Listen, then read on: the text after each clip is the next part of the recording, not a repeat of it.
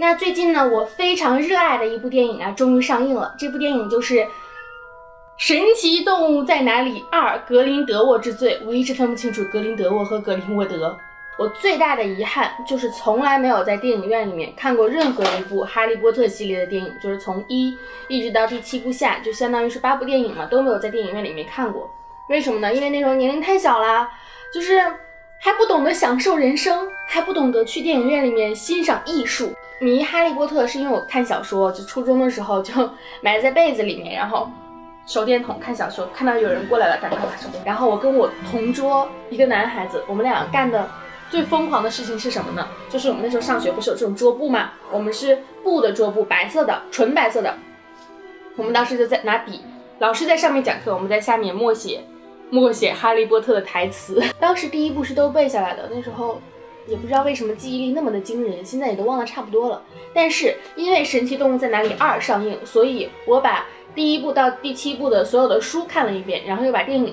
补了一遍，然后又把《神奇动物在哪里一》也补了一遍。就是整个的魔法世界观什么的，然后这个电影呢，我是二刷了一遍之后，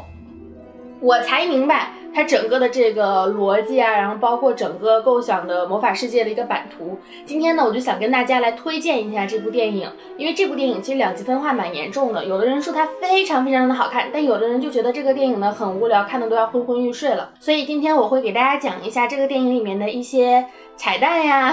然后他的一些设想啊，然后包括我对这个电影之后后续系列的一个猜想，其实没有那么专业，大家随便听听就好，也没有什么逻辑，就是想到哪里就说到哪里。呃，然后以下的内容呢，可能会涉及到很多方面的剧透。如果你没有看电影呢，我是建议你看完电影之后再来看这个视频啊，说的好像很多人看我的视频一样。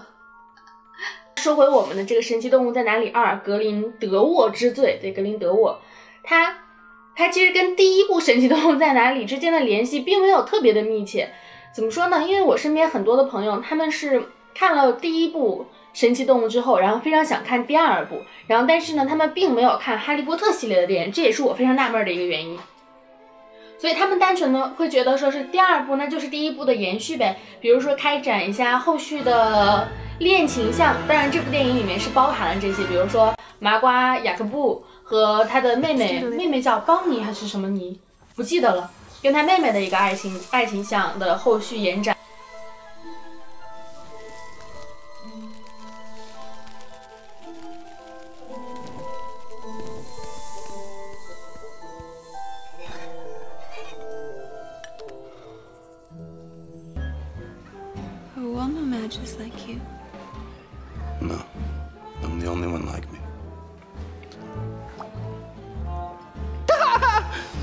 主人公我们的小雀斑，他和就是纽特和他的那个那个女孩子，我真的是记人名无能之间的恋情故事的一个延展，然后包括说一些神奇动物的内容也都是有的，像是我们的偷金小能手秀秀，然后还增加了日本的河童卡本江，然后还有我们中国山海经里面的一种神兽叫做多吴，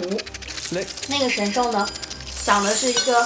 大猫的脸。然后这个地方咔会发光这样的，然后尾巴很长，然后很漂亮的一个动物，就是如果说你单纯的把二看作是一的延伸的话。也没有任何的问题，因为它很多的笑点还是在的，就是好玩的点、有趣的点都还是在的。然后只不过说，你如果要是知道了很多它里面的一些彩蛋啊、一些其他的东西的话，可能会更有趣一点。我现在想从三个方面大概的来讲一下，就是我想阐述的一个东西嘛。第一个方面肯定是情怀方面的问题，情怀方面。呃，哈利波特系列跟我们很多年了，可以说是伴随着我们整个这一代人的一个成长。看完第二部，我就有一种梦回霍格沃兹的感觉。《海德薇之歌》一响起来，我整个人哇，感动的想要哭。填了很多哈利波特里面的坑，顺便也挖了一些新坑。然后他还满足了一些哈迷的愿望，比如说他在这里面涉及的人物，人物方面，年 年轻时候的邓布利多。因为它的时代背景是一九二七年，这个时代背景意味着什么呢？我来给大家稍微的讲一讲。一九二七年，伏地魔是一九二六年的十二月三十一号出生的，然后麦格教授是一九三五年出生的，呃，哈利波特的爸妈他们那一代人呢是一九六零年左右出生的，海格应该是二八还是二九年啊，二七、二八、二九左右，我不记得具体的年份了。就是啊我也很纳闷，海格居然比麦格教授大，我有啊！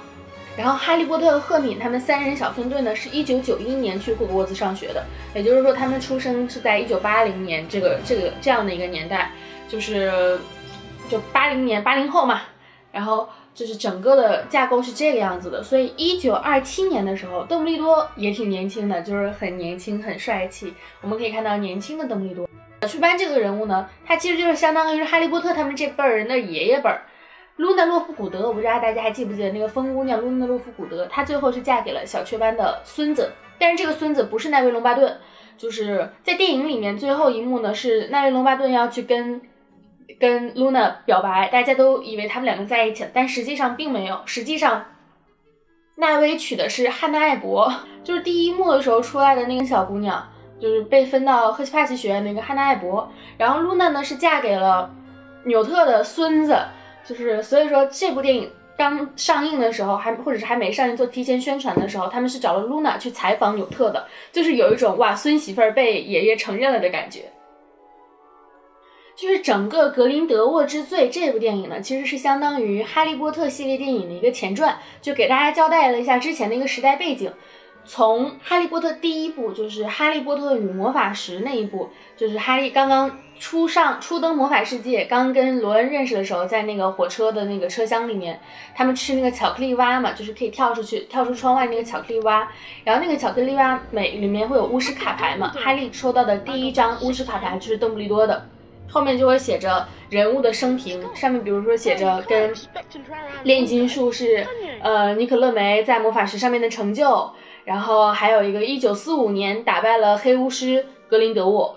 就是你就觉得他的伏笔其实埋得非常的深，就是这样的一个人物，你没有想到格林德沃在之后的电影里面他会成为反一号，就是甚至于超过了伏地魔的存在，你知道吗？自从格林德沃出来之后，然后大家非常有意思的事情就是各个网络段子手开启了一个新的模式，叫做抨击伏地魔，说伏地魔弱。本来我们就觉得哇，什么伏地魔弱？伏地魔那可是一个大魔头啊，大家连名字都不敢叫，只敢叫 You Know Who。然后结果在这里面跟格林德沃一比，秒成渣渣，就是，嗯，也不能说秒成渣吧，但是这个对比其实是一个非常有趣的东西。首先从穿着方面，格林德沃穿的啊，时尚时尚最时尚，那个那个头发发型也很酷。然后伏地魔没有头发，没有鼻子，穿。黑袍加身，无所畏惧。然后是信徒上面呢，格林德沃是占据了欧洲，然后北美，还有世界各地都有他的信徒。就是一次开会，哗，那么多人，然后大家都很相信他。伏地魔占据了一个，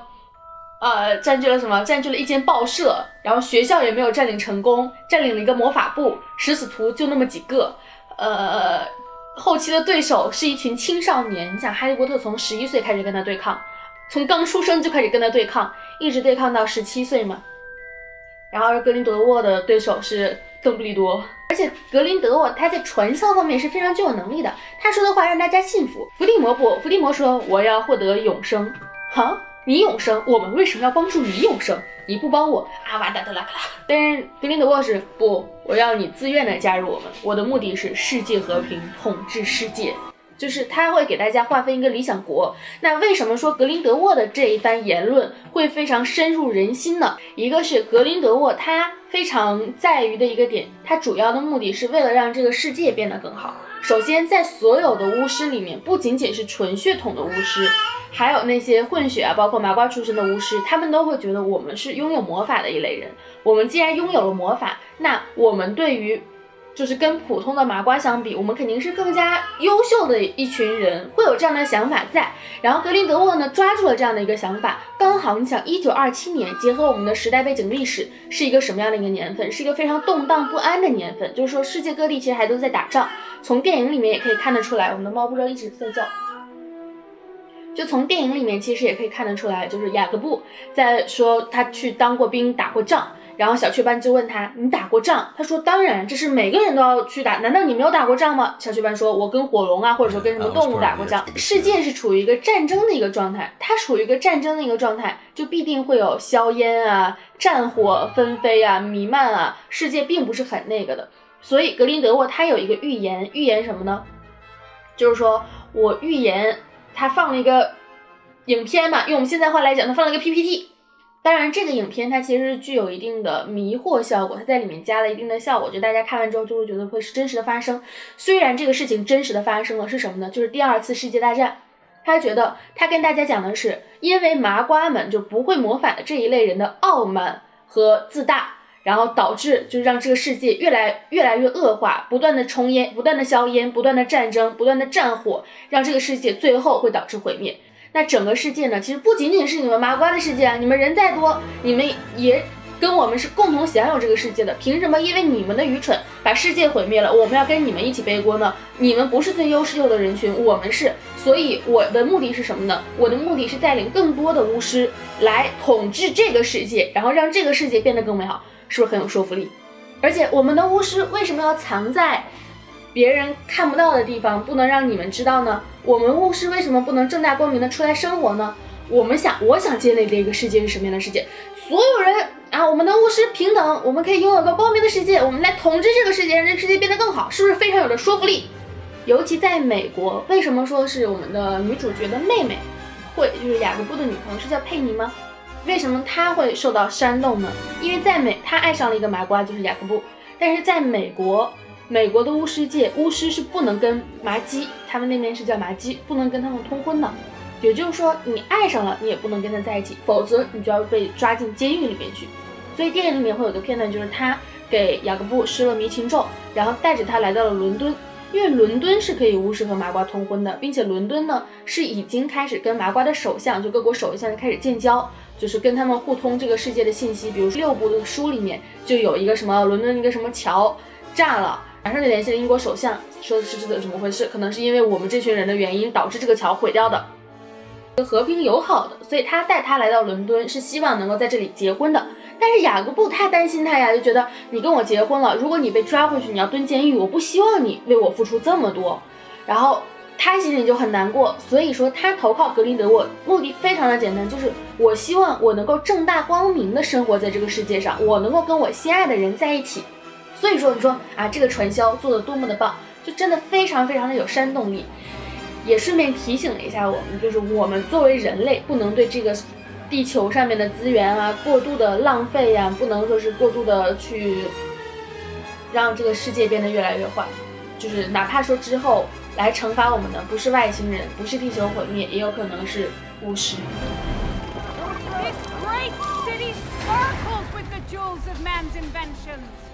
Movie theaters, automobiles, the wireless, electric lights, all so sorry. But where there is light, there is shadow, friend. Something is stalking our city, wreaking destruction and then disappearing without a trace. Listen to me. We have to fight. Join us, the second Salemers, in our fight. Excuse me, doll. Just trying to get to the bank. Excuse me. Trying to get to the. Oh. Hey, watch it. So sorry. My case. 尼可乐梅这个人物呢，其实是贯穿了整个魔法师第一部的一个非常重要的一个人物，但是他基本都是处于暗场交代的地方。什么叫做暗场交代呢？什么叫做暗场交代呢？就是他贯穿全篇，但是全篇都没有他的镜头出现，就是一直活在别人的台词里面。尼可乐梅他是魔法石嘛，就是练魔法石可以让人长生不老，他是一个非常优秀的炼金术士。然后在第一部最后的时候，为了阻止伏地魔的复生，然后他把魔法石销毁了，自己最后当然就是去世了。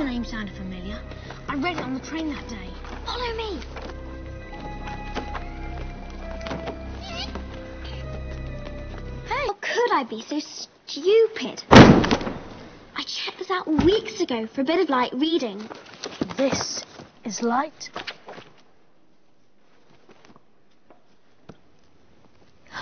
Of course! Here it is. Nicholas Flamel is the only known maker of the Sorcerer's Stone.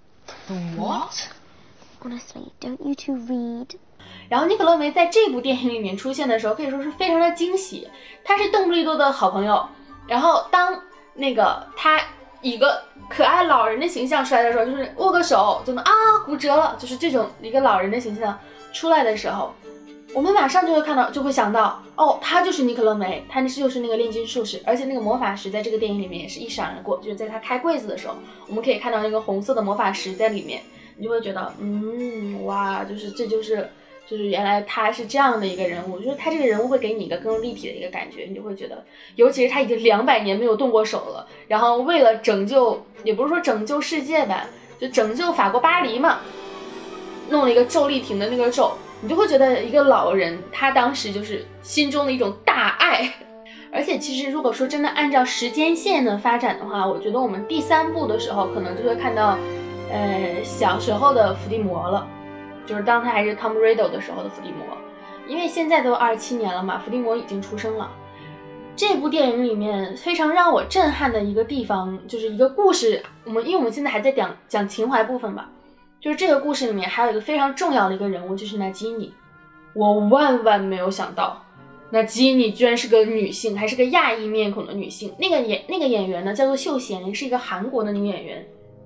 她一出来的时候，管她叫娜基尼，我就想，啊。那基尼不是那条大蛇吗？就是杀了 Snape 的那个，然后也杀了那个看守老头。就是伏地魔一喊他吉尼 kill，然后他吉尼咔就杀了一个人，居然是这样的一个萌妹子。其实这里面涉及到两个名词，一个是安妮马格斯，一个是麦勒迪克斯。安妮马格斯是什么呢？我觉得大家应该不是很陌生，就是人可以变成动物。就比如说像我们的 Professor McGonagall，就是麦格教授，还有小天狼小天小天狼星，麦格教授是可以变成猫。就在第一部的时候，麦格教授就已经变成了一只猫来看着学生们吗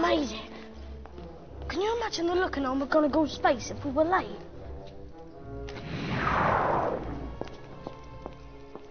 That was bloody brilliant. Thank you for that assessment, Mr. Weasley. 然后小天狼星是可以变成狗嘛？然后甚至就是它变成狗的时候很温顺，这个是安妮马格斯，就是它变成动物之后，它可以随意的变回来。然后包括我们的小矮星彼得，就是 Peter 佩迪鲁，然后他是可以变成老鼠，变扮演了罗恩的耗子，扮演了很久。然后麦勒迪克斯是什么呢？麦勒迪克斯它是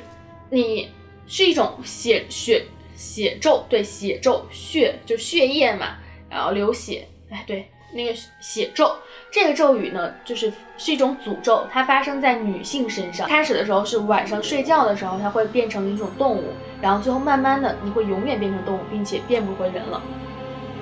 这个奶基尼呢，她其实就是患有血咒的这样的一个女孩。多，其实想想她的身世很惨的，就首先她以后会永远的变成蛇，然后她被父母抛弃了，还要去马戏团。去表演自己变成蛇，把自己伤口一遍遍的给别人看，就是你看我以后会变成蛇，然后我再也变不回人形了。然后它这里面还会涉及到一个，就是我们的呃《神奇动物在哪里》系列的一个非常至关重要的一个男生，就是呃克雷登斯。克雷登斯就是第一部的那个默默然男孩，然后第二部的时候他就一直在寻找自己的家人，就是 Who am I？我到底是谁？一直在找妈。然后他跟奈基尼之间的情感呢，我不是特别的。不是特别的懂，就是他们两个之间的情感联系很深，但是好像对于特雷登斯来讲，找妈是一个更重要的事情，那吉尼不重要，所以那吉尼其实相当于又被第二次抛弃了，因为特雷登斯选择了去跟格林德沃，然后那吉尼就很孤单的在这里，就是你想格林德沃都没有说动，都没有让乃基尼去投靠他啊，后来他就是遇到了汤姆瑞 e 嘛，就是年轻的伏地魔。然后他跟 tomrido 的其实经历非常的相似，就是被人抛弃啊，然后感受到了这个世间各种各样的痛苦啊，所以两个人相依相伴，而且 tomrido 还是个蛇老枪，就是哪怕说最后他变成一条真正的大蟒蛇，世界上还会有一个人能够听得懂他的语言，就是你，你变成蛇了，我也懂你，所以我现在倒是有点理解他为什么会选择跟伏地魔在一起，哪怕说伏地魔。让他去杀，哪怕说他要养伏地魔，就让伏地魔变回成人形，然后哪怕说做了很多的坏事，他也跟着伏地魔在一起。其实就是一个人，他痛苦到了一定的程度，你还要什么做人的原则？我做人这么痛苦，你还让我就做什么各种各样的原则什么的？可能的，他太渴望被爱了，就是只要有一个人过来爱他，他就会义无反顾的。你给我一点爱，我就用全身心来回报你。所以说，乃基尼其实是一个非常痛苦的一个人物。他最后死是死在第七部的时候，被纳威隆巴顿用格兰芬多之剑砍死的。其实小说里面还有一部分是讲，就是伏地魔对纳吉尼的依恋，就比如说他到底是，呃哪一种方面的恋？有有的翻译好像翻译的不是特别对，就是究竟是纳吉尼用乳汁哺育了伏地魔？还是怎么回事？具体的这个我们可能要再去看一下小说，最好看一下英文原版，然后自己翻译一下，就可能会知道他们之间的那种感情线。其实有很多同人文是写福纳的，就伏地魔和奶基尼。我相信《神奇动物在哪里》第三部的时候会阐述奶基尼更多的一些故事线的出现，就这条线是我觉得挺悲情的一条线，就真的挺悲伤的。然后刚才说到伏地魔的话呢，其实还有一个猜想。这个猜想就是是我朋友跟我讲，但是我觉得他说的蛮有道理的，就是他说按照时间线来讲，很有可能就是呃，伏地魔参加了、参与了，或者是旁观了邓布利多和格林德沃之间的战争，就是因为战争是就一直持续的嘛，然后这个时间线伏地魔也长大了呀。然后很有可能直接参与了，或者说是参观了这场战争。然后这场战争呢，格林德沃的一些言论对他年轻的世界观也造成了一定的冲击。首先，伏地魔他其实是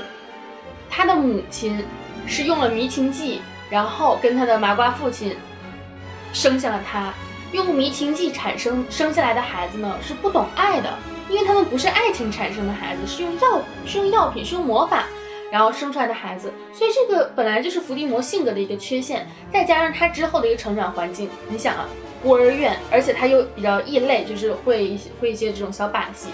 就是他又比较异类，就他内心其实已经是黑暗的了。然后这个时候他一直不知道应该怎么办，然后可能是听到了，可能啊只是猜想，听到了格林德沃的一些言论，就是包括说是一些血统纯正的言论，然后还有说是统治世界的一个言论。听完之后，肯定会对他内心造成一个挺大的一个冲击，然后可能是推动了他去弑父，就是杀了他的麻瓜父亲，然后改名字，把他麻瓜父亲的姓氏 Riddle 改掉了嘛，就变成伏地魔了嘛。这一部分可能要等到第三部之后，就是再仔细的看吧，因为这个也不是很确定。再讲到的就是一个非常关键的一个点了，就是邓布利多和格林德沃之间的这种。爱恨情仇，《哈利波特》第一部里面呢，有一面镜子叫做厄里斯魔镜，就这个镜子是能够直接看到你内心最渴望的东西。就是你看到那个镜子的时候，哈利波特当时是看到了自己跟自己的父母在一起，因为他从来没有得到过父母的爱，就是也没有见过自己的父母，就非常渴望这份亲情。所以当他看着镜子的时候，他看到了父母在他的两边，然后冲他微笑。然后罗恩呢是看到自己成为魁地奇的队长，就是有很多那种小男孩的骄傲。I trust by now you realize what it does. Let me give you a clue. The happiest man on earth would look into the mirror and see only himself, exactly as he is. So then it shows us what we want, whatever we want. Yes, and no. It shows us nothing more or less than the deepest and most desperate desires of our hearts. You, Harry, have never known a family. You see them standing beside you. But remember this, Harry. This mirror gives us neither knowledge or truth. Men have wasted away in front of it even gone mad. That is why tomorrow it will be moved to a new home. And I must ask you not to go looking for it again. 当时邓布利多跟哈利讲的是，他从镜子里面看到的是自己拿着两拿着羊绒袜嘛，因为袜子永远都不够。在小说里面，哈利后来回到了他的四柱床，就是他的床上的时候，就在想。邓布利多可能没有说真话，因为这是一个涉及到隐私的一个问题。但是在后续系列的小说里面，因为邓布利多的妹妹其实是去世了的，然后书里面很多的描写让我们以为他在厄里斯魔镜里面看到的可能跟哈利看到的非常像，看到的是自己的妹妹，包括可能是自己家族的人，自己的弟弟。因为他妹妹去世之后，他弟弟跟他也关系不太好，他弟弟阿布福斯嘛，就在也是在第七部里面出现的人物。第七部他妹妹也有出现，就是那个画像，就是哎，对不起。然后，但实际上在这一部电影里面，我们看到的是，就是他从《厄里斯魔镜》里面看到的是他和格林德沃之间的事情。他和格林德沃少年相识，然后两个人的想法观点非常的一样，就是一拍即合，一见钟情。然后，但是邓布利多和格林德沃之间是建立了一种牢不可破咒，就是我们可以看到他们两个人把手划成了那个口子，然后这样，就是最后出来的那个东西，就是格林德沃一直佩戴在胸前的那个那个东西，是他们两个的见证，就是发誓彼此不再互相伤害。所以这也就就是为什么邓布利多不能够去伤害格林德沃，就算是呃魔法部的人让他去对抗格林德沃，他也不能，因为他没有办法打破这个诅咒。但是呃，不是诅咒啊，就是这个誓言，牢不可破咒这个誓言嘛。这个誓言，呃，斯内普也立过这个誓言，他发誓要保护马尔福。其实这里面剧情上的东西还挺多的，就比如说最后，但是最后其实有个地方是我没看懂的，就是格林德沃他说克雷登斯是邓布利多家族的人，那他是谁呢？就是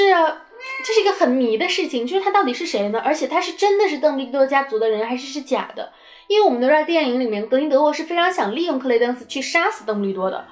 但是，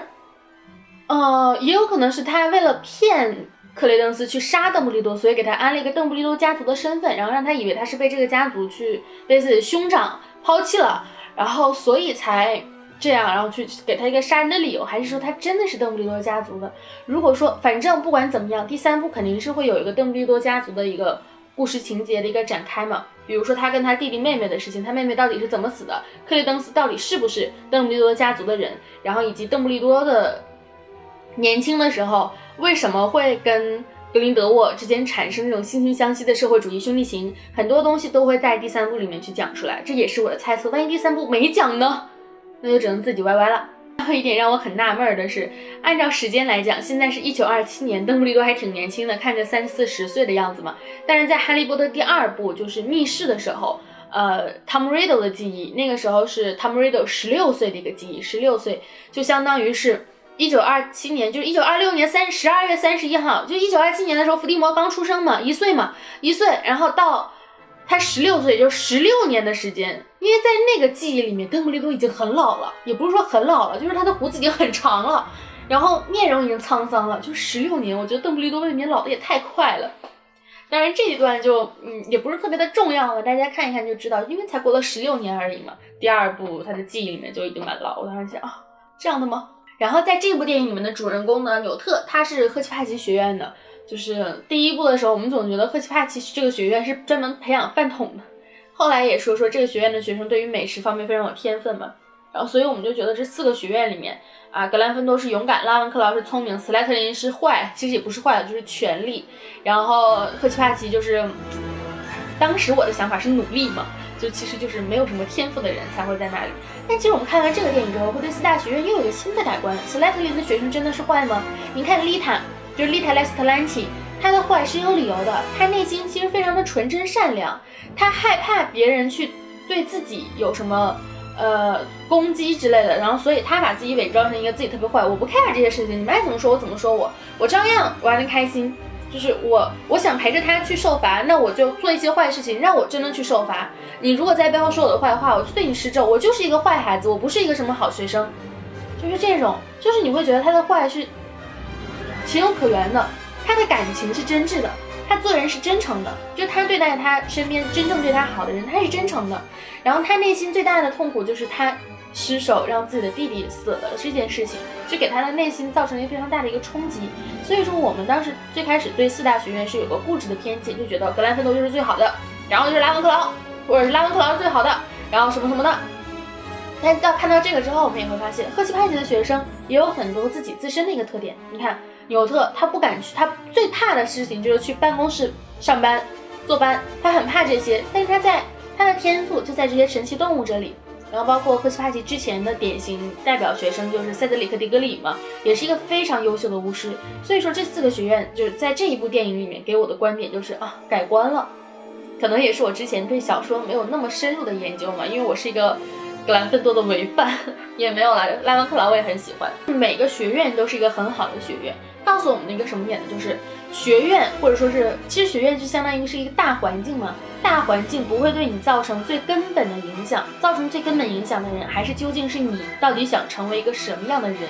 你最重要，而不是你所处的环境重要。你看，你说纽特他在赫奇帕奇，他不勇敢吗？他已经受到了禁令，如果他要是真的出了伦敦，他会被关进阿斯卡班。他不勇敢吗？他为了一些事情，甚至说这个事情跟自己没有特别直接的关系，是他要去找他的女朋友，但是他能为他找到他女朋友就去关进阿斯卡班吗？所以他其实是勇敢的。那你说他没有一些那个其他方面的天赋吗？他不聪明吗？他是聪明的呀，不然他怎么可能逗猫棒就把邹武给收服了？然后你再说他没有斯莱特林学生的潜质吗？不可能的，都有的，他所有学员的潜质都是有的，只不过是说你想成为一个什么样的人。就还是那句话，就是你想成为什么样的人，跟你环境没有什么任何的关系。怨天尤人始终是不好使的。然后第二点，我想说的是故事，就是你明显能感觉到这一部故事的版图，就它整体的布局版图是比原来就它的世界观更宏大了。因为这一部它不仅仅展现了伦敦，就是英国、美国，然后法国还有奥地利，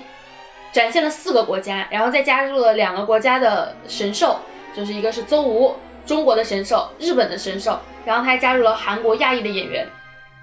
啊，但是演演员其实跟故事情节不是很重要，就是它整个的版图你会发现它扩大了、扩张了很多，它为我们展现了很多其他世界，就是其他国家的魔法世界是什么样的，就把整个的魔法版图给打通了。而且我觉得第三部的时候，可能说是雅各布会是一个，就是那个麻瓜，他会是一个非常大的一个看点，因为他的心爱的人帮你。去投靠了格林德沃嘛，然后所以第三部很有可能是很有可能会涉及一个麻瓜勇闯黑巫师，只为夺爱妻这样的故事情节展开，我也是蛮期待的。这里面就片尾的时候有一个一闪而过的镜头，就是说是在奥地利，然后奥地利这个地方它其实是格林德沃的一个大本营。呃，格林德沃的一个大本营，他后期是在那里面建立了一个什么什么建筑，那个建筑的名字有点拗口，我有点记不住了。反正最后就是变成了一个那个建筑，他最后也是死在了那里，就是一九四五年他是死在了奥地利，所以这个地方他也是有一个前情的一个铺垫在。很悲伤的一个事情就是，邓布利多一生的荣耀里面很重要的一项是一九四五年杀掉了黑巫师格林德沃，但是那一天其实是他特别痛苦的一天。然后世界世人们表彰了他最痛苦的一天，我觉得邓布利多其实内心应该是伤心的吧，就是有一种杀手族的感觉。兄弟，这一部罗琳确实是蛮用心的，他不仅仅是讲了各个国家就是一些魔法上面的事情，但他这一部其实只是一个表面上的东西，还没有特别的深挖，但他已经。蛮深的，比如说涉及到我刚才也讲了，涉及到二战，就是很多的历史是跟我们跟我们自己世界的一些历史性的一些东西联系在一起。也有人在怀疑他们那个沉船是不是泰坦尼克号，就是泰坦尼克号沉沉船这个事件这个事件，但实际上年份是对不上，但是很有可能是有一个就是启发啊或者什么，就是它跟我们的世界也有了一定的联系。就它这一部电影其实深挖了很多这种东西，并且。他想阐述的东西也很多，各个国家之间，然后世界之间，魔法和巫师之间，就是巫师和麻瓜之间的这种关系，各个国家的态度，然后包括一些国与国之间的外交上面的一个问题。通过纽特这样的一个人，其实他第一部就有一点那个了，因为第一部纽特是去了美国嘛，然后美把美国把纽约给搞得 不像样子，然后再。回到伦敦的这样的一个故事情节，所以第三部的时候可能会给我们看到更多的一些国家，然后也会再去深挖一些这种各种各人之间的这种关系。它其实埋了很多线在里面，是一个非常大的一盘棋呀。而且很多地方它可能都是从一开始的小说就开始埋了，但是我其实想，可能最开始他们没有想到那么多，然后之后一点一点慢慢慢慢探索出来。然后我们来预感一下下一步可能会出现的人物，我这里面列了一部分，就比如说是哈利波特的爷爷亨利波特，然后年轻时候的疯眼汉穆迪，因为疯眼汉穆迪年轻的时候是呃战绩最棒的奥罗嘛，年轻时候的伏地魔，然后菲尼菲尼亚斯布莱克就是是 校史上最不受欢迎的一位霍格沃茨的校长。然后巴西达巴沙特就是第七部的时候，那金妮不是变成就在哥德里克山谷，那金妮不是变成了一个一个老人嘛？那就是那个巴沙特，然后最后攻击了哈利，然后让他们被关进了马尔福他们那个庄园里面的一件事情。然后奥利凡德还有格里格维奇，就是两位非常优秀的魔杖智障制作魔杖智障人。还有斯拉格霍恩也非常有可能出现，因为斯拉格霍恩是邓布利多非常的好友嘛，而且年龄也符合。然后包括说像呃海格呀、麦格教授呀。而且说到麦格教授，这个电影里面的麦格教授，按照时间线来讲，麦格应该还没有出生，所以这个里面的麦格教授很有可能是麦格教授的妈妈。麦格教授，但是也不是非常确定，但是看他们怎么怎么讲吧。我觉得肯定不是麦格教授，因为麦格还没有出生嘛。最后我想讲的是这部电影的本身。一来说这部电影呢，我第一遍，我作为一个哈迷，我第一遍没看懂，就是《神奇动物》我也看了，也不是说完全没看懂吧，就是前面最开始的时候，我刚开始看的时候，其实有点混乱的，就是我觉得整个要讲的东西太多了，然后就是有点就聚集在一起，聚集在一起，就是一瞬间给我灌输的东西有点多，然后我又没有明白，就是丽塔斯基特啊，不是丽塔斯基特。丽塔莱斯特兰奇到底是一个什么样的存在？虽然第一部的时候丽塔她是有一个照片的，但是这个照片跟这个人我真的有点对不上。哦，不是说长相问题，就是可能是我的原因吧，我就是没有对上。然后所以我就不知道他这个到底是怎么回事儿。而且他明显跟小雀斑之间有一种莫名的情感，就是他和小雀斑还有小雀斑的哥哥，他们三个有一种莫名的三角恋的感觉在。因为你想，电影里面他去问小雀斑说：“你还记不记得什么？”小雀斑说：“我不记得。”但是那个表情明显就告诉我们，他记得呀。他为什么说不记得？因为他跟他哥哥已经订婚了。那如果他跟他哥哥没有订婚呢？到底是一种什么样的情感呢？包括最后丽塔死的时候，对着他们兄弟俩说：“我爱你，爱谁呀？”就是这种这种事情就很隐晦。就哪怕说它有点乱，也没有任就是一点都没有影响到我的观影体验。就是相反说，很多的高潮点是我非常开心的。比如说《海德薇之歌》一响起，我就哇。然后那个尼可乐梅一出来，尼可乐梅，然后那个谁，那个魔法师说啊魔法师，然后厄里斯魔镜，你看你看你看，这是厄里斯魔镜。然后呃那个邓布利多一出现的时候，我旁边那个男生哇邓布利多，就是很多这种点，就是让我们真的是梦回霍格沃兹的感觉。这个世界上最棒的魔法学校是什么？霍格沃兹啊，就是很多这种这种东西，就是让你还是会热血澎湃。然后包括说它的视效，我一定要说这个电影的视觉效果真的是太棒了。最后那个那个那个红色红色火焰、蓝色火焰，就是在法国巴黎那一段的时候，有一种什么，就是冰与火之歌的感觉，就是格林德沃这种，你是艺术家嘛，在操纵这个火焰，然后大家周丽婷，周丽婷的红色啪一出来，就是两个颜色的一个撞击，整个色彩的一个撞击，然后包括你整个人的那种震撼，就觉得。明明没有打起仗来，但是比打仗还要更加的给人视觉造成一种很强大的冲击。虽然它确实是因为，呃，魔法之间的较量，但是它确实不是一场战争，因为战争是很多人一起的对抗嘛。它这种确实是一种对抗，但是它没有直接说是这个人过来跟这一群人来打，只是说两个魔咒在一起的那个，我一个我要保护巴黎，我要让巴黎毁灭，我要让不听我的人都从这个世间蒸发。听我的人才可以加入到我的圈子里面，跟我来成为共同的盟友。就是最后那场视效，我就说哇，做的真的太好了，值我一张电影票，值我一张电影票的钱。当我二刷的时候，其实我是看到了很多我之前没有关注过的点，就是因为我二刷的时候，我整个逻辑是理清楚的。因为我二刷之前，我也有补了一些影评，就我补完这个之后，我会发现很多我之前没有发现的一个。点在里面，就更多的细节，然后包括说更多可能我自己去融入我自己一些想法，我的一些猜想，在这个里面的时候，我就会有一些，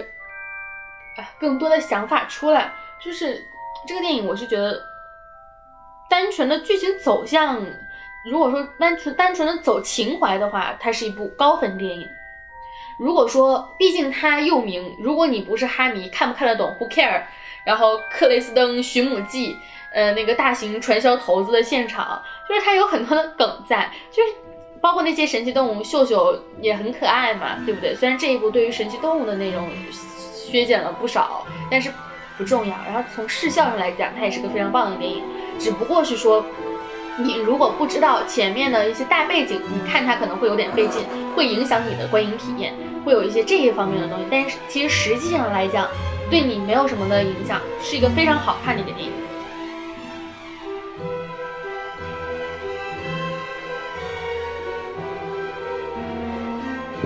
就是它整体的故事，其实你说它轻松也轻松，阴暗也阴暗，因为毕竟你想，我们从第一部，然后一直看到神奇动物系列，我们整个哈利波特迷的受众群体是跟我们一起在成长的。我们从小时候真的是十岁就开始看哈利波特，可能都不到十岁，几岁就开始看哈利波特，一直看到现在。第一部哈利波特的电影是纯儿童向的。包括第二部也基本上是儿童向的，虽然罗琳一直在坚持说我不是一个给儿童看的电影，但是不会有人听他的。但是你到第三部开始，你会发现魔法世界，哈利波特长大了，魔法世界很多黑暗的东西过来了，复仇，然后那个各个去让你去参加各种各样的决斗，然后黑巫师的回来，黑魔黑魔头的回来，然后各种各样的经历生离死别，经历魔法世界的世界大战。然后再包括现在，我们真的会看到很多我们跟他们是一起成长起来的，所以说整个电影之后的基调也会伴随着很多的一些，让我就是会觉得稍微有一点点阴暗的，比如像奶金妮那条线，然后邓布利多的这个情感线什么的，你就会觉得世事不能不可能如人所愿，只能说尽力的去做好你自己。沉湎于虚幻的梦想而忘记现实，其实是对你自己毫无益处的。当时在看《厄里斯魔镜》嘛，沉湎于这样一个美好的世界，就是你如果说一直依托于这样的一个虚幻的东西，如果你要是不去坚持的做你自己，就不去行动的话，你最后什么都不会拥有，毫无益处。伏地魔也说，世界上没有绝对的对与错，只有强者和不甘于认清现状的弱者。伏地魔的这番言论，我们可以就不用去想特别多嘛，因为伏地魔他毕竟是个偏执的人。但是你说对与错这个东西有没有绝对的呢？也很难说。就是很多话，其实整个哈利波特系列给我们带来非常多的一个影响，不仅仅在于我们渴望一个魔法的世界，挡镜头了。不仅仅渴望于我们想要一个魔法世界，就是想要完成我们生命中我们自己没有办法完成的东西。更多的其实也是存在于，就我们很多的东西，我们可能自己想不清的东西，我们需要别人过来来告诉我们。决定我们是什么样人的，不是我们的选择；决定我们是什么样人的，不是我们的能力，而是我们的选择。就真的，你看完《哈利波特》之后，我爸经常跟我讲说：“你都多大了，还看《哈利波特》呢？多大都能看《哈利波特》。”因为《哈利波特》这部作品真的是一个非常优秀的一个作品。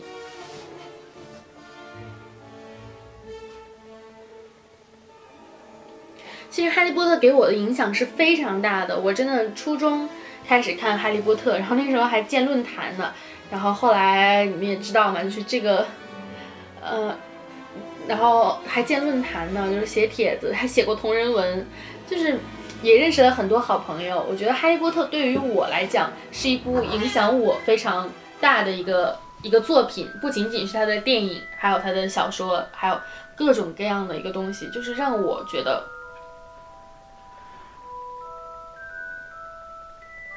它会让我觉得在那个世界里面付出了会有回报，真相哪怕不会现在到来，它之后也会到来的。就是最开始哈利波特被人遭受误解，但他一定会，大家会知道事情真真相是怎么样。黑魔头回来了，就是回来了。越想欲盖弥彰，反而愈演愈烈。更不要对任何人产生恐惧，恐惧本身才是最值得恐惧的。